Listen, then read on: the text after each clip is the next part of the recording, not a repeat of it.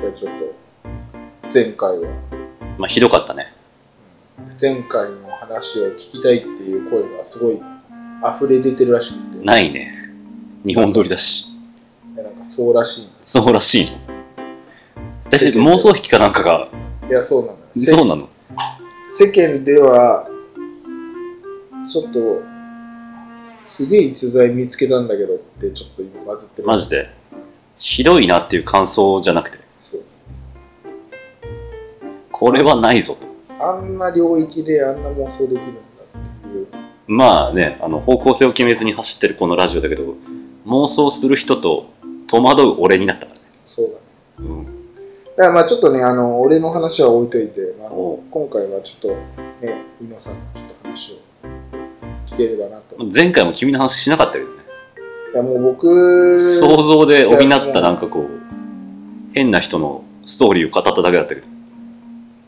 なんかちょっとあの最近ねうん。あの思うことが一個あってなんだいなんだい。あの結局のところ休みの日にインドアがいいのかアウトドアがいいのか論争まあ、根強いというか、ベーシックなやつだよね。これに決着を今日はつけてきたっていうおうつけようじゃないか。そうえ、もっち、どっち俺はねインドア派なあ、そう。俺もね、インドア派なんだよ。のこれ決着ついつたいちゃったね。インドアが 俺ね、事前に調べておいたらそんなことはなかったんだけど、そうでしょうイついちゃったなインド何してんのンドアっていう土日何してんののは土日は基本家で何も予定ない時はうん。映画見るかゲームゲームだおおー映画何見けど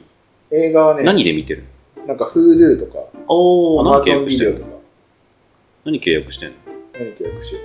そのサービス的な。あ、だからフフルとか、フールとか、あとはアマゾンビデオとか、 Hulu とプライム。プライム。 Hulu いいななんか、いや、僕 Hulu を解約しちゃいまして。あらちょっと、お金厳しくなったんでサブスクライブサービスをちょっと切ろうかなと。全部。まあ、あらかた。その中の一つも Hulu だった。そうで Amazon プライムだけで今生きてはいるけどちょっと足りなくなってきたかなっていアマゾンプライムだけではちょっと足りないと。まううんあね、ちょっとね、僕はもうほんとしがないサラリーマンなんで、ほんとそれぐらいしか楽しみがないです。土日として土日として。なんか少ないね確かにやってることそうでしょ、少ないでしょ。なんか趣味はないの趣味がないからちょっと困ってるんだよね。趣味ないんだっけはい、だかずっといら趣味をね、やっぱ作った方がいいと思う。や趣味あった方がいいと思趣味うまあある無理に作るもんじゃないと思うけどあるし。僕し多趣味だねめちゃくちゃ多趣味確かに多趣味っぽいだから多趣味と多多趣味と趣味がないっていうところがこう結構あるなりそれは確かあるによねでも趣味が趣味ある側からするとだって結構まあインドアだけど一応カメラ趣味にし写真趣味にしたりするし、あとねサラリーマン時代にこう激務だった頃は、なんか多分疲れてたんだろうな頭があの燻製とかやってたね燻製家でなんで不安そうな目でそんな燻製っていう 燻製ってちょっと病んでるから燻製っていう論のこう論理がね俺もよくわかんないんだいややっぱり人ってなんか変なことすただあの頃終電過ぎて自転車で帰ってきてるな、うんで大体家帰ると1時2時ぐらいなわけさはいで1時2時ぐらいになってくるとストレスが溜まってるんだろうね毎日こうまあ残業してるからお金あるのでうん飲み会に行ってうん酔っ払って我を忘れるとうんアマゾンで何かをポチるっていう癖がついてで「山賊ダイアリー」をその時読んでたからうん「山賊ダイアリー」って漫画ねうん面白いんだけはいどあれを読んでたせいで燻製やりたいなって思い始めてはいある日日曜日うん頼んだ覚えのないうん燻製セットがうちに来たのねお記憶にない多分酔っ払った時に俺が注文したんだよね、うわーまあ、来たじゃん使うよね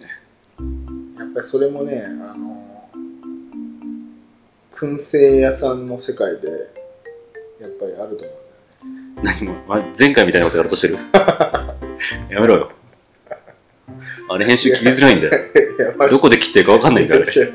高生の山下さんみたいな人がいて、もう、ちょっと、やばくなったら止めるから続けて。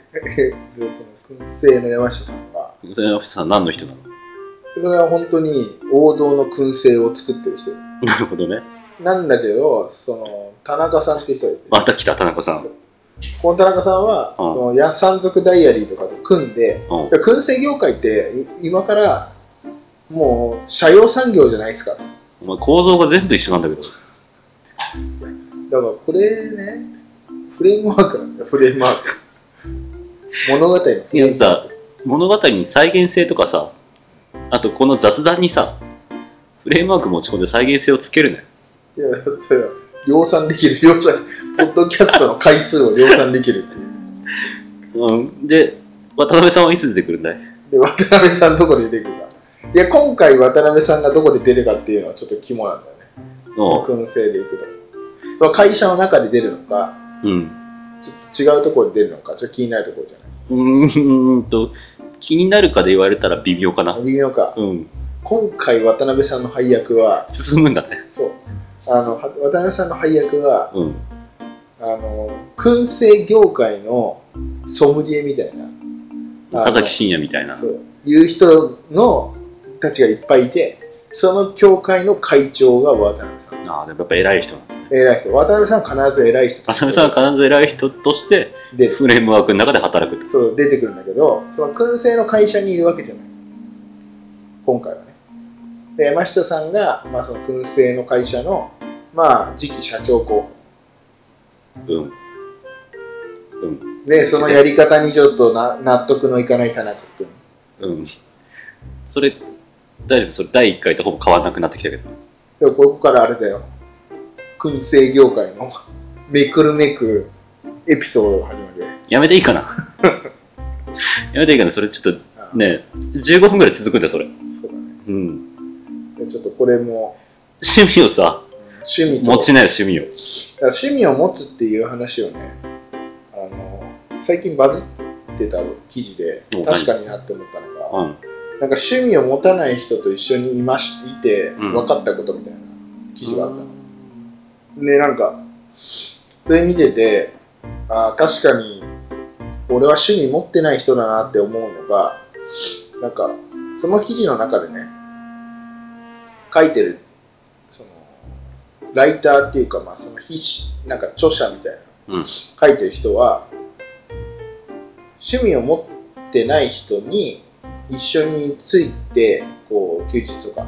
インタビューしてみたらしいのねでそその書いてる人自体が趣味とか持ってるからよくわかんないとそういう趣味持ってない人の気持ちはで、えっといろいろ聞いてみましたって話なんだけどあの結論ねなんかいろいろ会話してるとそう趣味持ってない人って時間がもったいないって思うんだってその趣味やってる時間が趣味をやってる時間がもったいない。そうなんか何か目標があってでその目標のためにいやそんな時間を使ってるくらいだったらこういうことやりますみたいな感じの回答をされるんだってストイックだね、なんかそれだけ聞いてると。そうというけどもなんかそんなにこうなんかストイックに何かをやっているわけでもなくでそのなんだろう本を読むとかなんかそう自分の自己研磨っていうかなんか、ね、自己研鑽とかしてんのかななんか罪悪感なのかね、それは。っていうのをね見てる時になんか分かる気がするあ、もっちそうなんだ。そうなんかね時間がもったいないって思っちゃうんですよ時間をあの有効に活用したいって思ってるんだけどそれが逆に使えてないんだよねとある目標のためにでしょ。そうでとある目標がそんなに明確にあるわけじゃないんだけどそのスキルアップしてねばとかなんとなく仕事のためにスキルアップしたいよね、にそう対そうしそうて。そうそうだからそうなってくるとさあれ俺って今こんなことしてるのあん意味あんだっけって思っちゃうわけあ、そういうもんなんだ。そう。っていうのが、このね、ちょっとかれこれ1年前ぐらいのがそうだったんだけど、最近やっぱりね、いや、それってちょっと違くねえかっていう、何かの目標のために何かの時間を犠牲にするっていうのは、目標が明確だったらうまくワークするけど、目標が、まあ、明確じゃなかったら、めっちゃ無駄じゃんって思ってきて。逆にそう思うねなんか個人の考えだけど趣味ある側からすると趣味の幅の広さとか、まあ数じゃないけど趣味で遊んだ時間はその人のなんかこう深さとかに関わる気がするからねうんでしょだからいつか使える引き出しになってるとは思ってるけどでしょそれがねやっぱりないんだよだからなんか知識はすごい広く多く持ってるけどああこれもこの話かこれもこの話につながんだっていうのは多分普通の社社会人の人よりは多い方だと思うんだけどでってなっちゃうんだよねあ大体田中さんと山下さんの話に戻るそうそうそうとりあえずフレームワークに戻売るれ枠に 戻るけどそうそうまああらゆるものをそこにつなげられるって能力はあるよねっていう話でってなっちゃうあの状態は良くないなって思って趣味は増やしたいっていう意思ではなんかやってみればいいじゃんでゲームを始めたあゲームなんだそうああそれで初めてゲームなんだねそうそうゲームをまずは手始めにやってみようかなとゲームは何やってるゲームねあのねあのスイッチペルソナ5おー PS PS4 ペルソナ面白いらしいねペルソナ面白いよらしいあれはね面白いなんか俺ペルソナシリーズを初めてあのペルソナ5で PS4 でやったけどあそうなんだそれの前俺だいぶゲームやってなかったからそれこそ PS2 の時代からさ2世代そうそうそうそうそうそうそうだからなんかだいぶこう違ってて、まあ評価高いもんねペルソナ5うん、まあ知ってるペルソソナのゲーム設定ペルソナね4から知ってるのかな一応やったことはどっちもないんだけど4はアニメ見たりとかあそうなんだあとねやってるやつが当時同期で友達がやってたからまあなんとなく内容は知っててなるほどねで5もレビューくらいは見たので知ってはいるなるほどねだから世界観は知ってるし、まあ、悪魔が出たりとか眼鏡かけて「かペルソナ」みたいなの知ってるなるほどねあれ面白いなって思ったのはさ結局あのなんだろう取り扱ってるテーマがあの人間関係の話分かりやすく落ち落ち着くストーリーだあれそうなんだ人間関係とか人間関係とか人間の性格とかさなんかよくある RPG ってさあの愛とかなんかさそういう勇気とかさなんか世界平和とかっていうちょっとテーマになるとさもうちょっと共感できないちょっとでかすぎるよねでかいってなっちゃうけどペルソナ5ってなんかこう RPG でこうなんかねダンジョンをクリアするんだけど取り扱ってるテーマがすごい身近なのあーそうわかる気いがするう人間性ってあるよねとかそういう人たちの悩みってこういうこうなんか悲劇を生むよねとかそれがねおそらく面白いんだと思うんだよねあの面白さっていうのはほう確かにあれだってステなんか舞台が学校だよね学校ペルソナ5学校ででなんか身の回りで起こる事件を解決していくとなんかまあ黒幕が出てきてみたいなそうそうそうそうそうペルソナのそのなんかねあのその人それぞれのパレスっていうのがあってそのパレスをクリアするとその人の悪い心が浄化されるっていう仕組みなんだけどなんか4もそんな感じだったもんねあのち真夜中テレビの中に入っていってその人の影の部分と戦って倒すとその人のなんか心の闇が取り払われる的なそうそうそうそうそう感じだった気がするから結局ねやっぱりね RPG の面白さじゃないんだよねあの面白さあーでもちょっとわかる気がする RPG の面白さってドラクエとかが典型的だけどさうんやっぱ探索したりとかその日常じゃない世界観を楽しんだりはあるじゃんそうだからペルさん多分そうじゃないよねそう、ゼルダとかはさ、ゼルダの伝説とかはまだやってないけど、多分そっち寄りなんだよ、ドラクエ寄りなんだよね。楽しみ方としてはねゲームが RPG じゃないけどそう、世界観を楽しんでいって没入していくって没入していいうく話だね。ペルソナ5はちょっと違でう。そのなんかストーリーテリングって感じだよねうんあれね、もう本当に、それこそペルソナ5買ってから、ずーっとペルソナ5やってたわ。会社終わって帰ってきたまたそれは趣味としていいのかどうか問題があるけどいやそうだからでもこれぐらい無駄な時間って言われてでもいいから使おうって思って極端だね極端な俺でややりきってでエルソナ終わったら次何したいとかあるのあそれねあのシューティングゲーム今やっててあもう終わったんだそう、ね、若干終わってる若干終わったんだそう若干終わるってどういう状態だよもうやり込んでないそういうことそうやり込んでない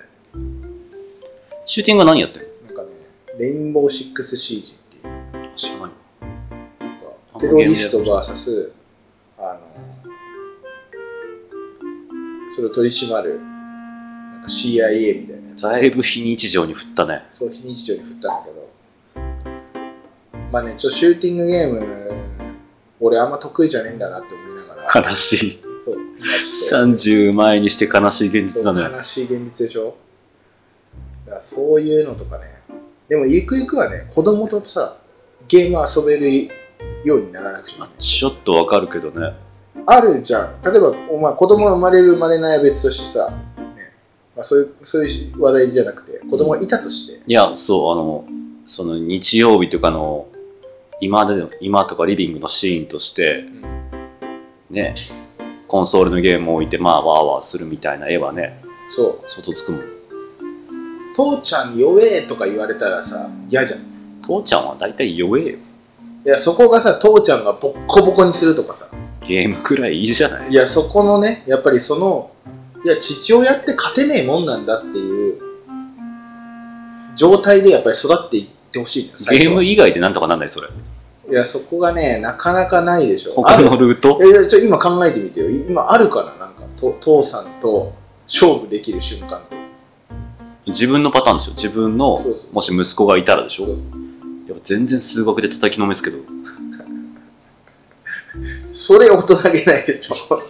それこそ大人げなくないそういうことじゃなだっいて戦略性とかもないじゃん。だっないてないないない逆転できないじゃん。パワーだよパワいや、それはね、ちょっとね、支配だよ。ー知能はパワーだよいや、だから子供に戦略性を持てば、俺に勝てるんだけど、そう戦略性の部分でさえ、こう、打ちのめすっていうのが、貴様は浅いとそう。そういうことを言いたいわけだそう。でも、頑張ればお前は、成長すれば俺を倒せるという壁でありたい。子供に。でも、その数学だったらさ、壁になれないじゃん。もう叩きのめして終わりなくて勉強すりゃいいじゃんっ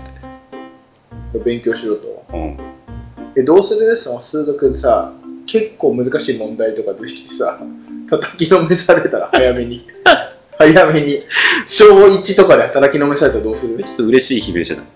いや、で、それ以降本当にうだつの上がらない父親像になっちゃうよ。それ以降ずっと。そうだねで、予防線張っとかなくちゃいけないじゃん。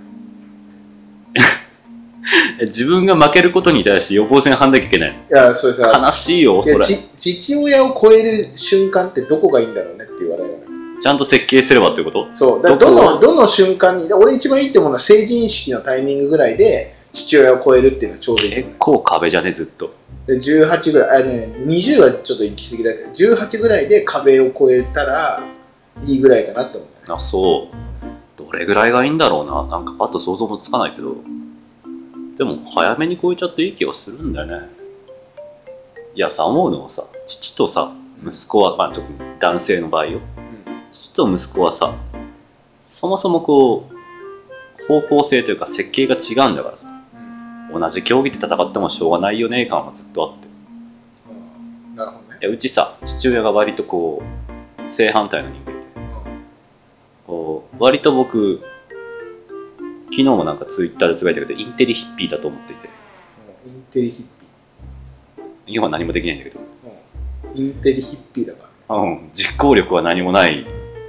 けどまあまあまあ勉強は嫌いじゃなかったから勉強やってたタイプだったんだけど父親は完全に海の男山の男だったのでうん。うん。背中で語るみたいなうん。まあ算数できなかったんだけどううん。ちの父親タイプが全然違いすぎていまだに僕はあの人にスポーツで何一つ勝てる気がしないんだけどうん。多分弱い65近いと思うんだけどうちの父親28の俺と戦っても俺はあの人に勝てる気がしなくてうん。でそんなことをずっとやってたからうん。割とお勉強で勝ったなって思った瞬間は早くてうん中学ぐらいの時にはもう父よりは方程式解けるぞみたいなうんそんなノリだったからこうほら同じ種目で戦わなくてもいいじゃないなるほどねそうヒッピー感が養われたんだよね一匹感はまた別のとこだと思うけヒどッピー感がね一匹感はね違うただね働いてないのをねあうまく言いたかったーなるほどね収入が現在ないっていうことをねニート以外に何か言いたかったということでイタリイタリアンヒッピーだっけイタリアンヒッピーじゃないねインテリアンヒッピインテリーイタリアはね そうインテインイタリアはほらら先日ミラノサロネから帰ってきたからだけどまあちょっとインテリヒッピーをちょっとヒッピーじゃさせたくないというパトロンの皆様はちょっとメールをねそうねそうでくすださいねっていう話が今日お仕事くださいっていう話にそう今日お仕事をくださいっていうのが最終的なメッセージなんですけどなんかふわふわしたね今回今日はね結局かっちりしなかったんだよね山下さんと田中さん絶対そっちには持ってかないからね二度と使わせないかららいつか来ると思うんだよね山下さんと田中さんの話聞きたいっすってまあ来たら考えるよ来ないそう全11話でどこで山下さんかとかシリーズ構成まで考えてそうそうそうそうる前回と同じだしそう11話構成だマジテンプレだねちょっとまた脚本書きたい人はメール待ってます、ね、まあ来ないと思いますけど来たら考えるんで100年やってたら来ると思う128歳までね、はいじゃあ今回これではい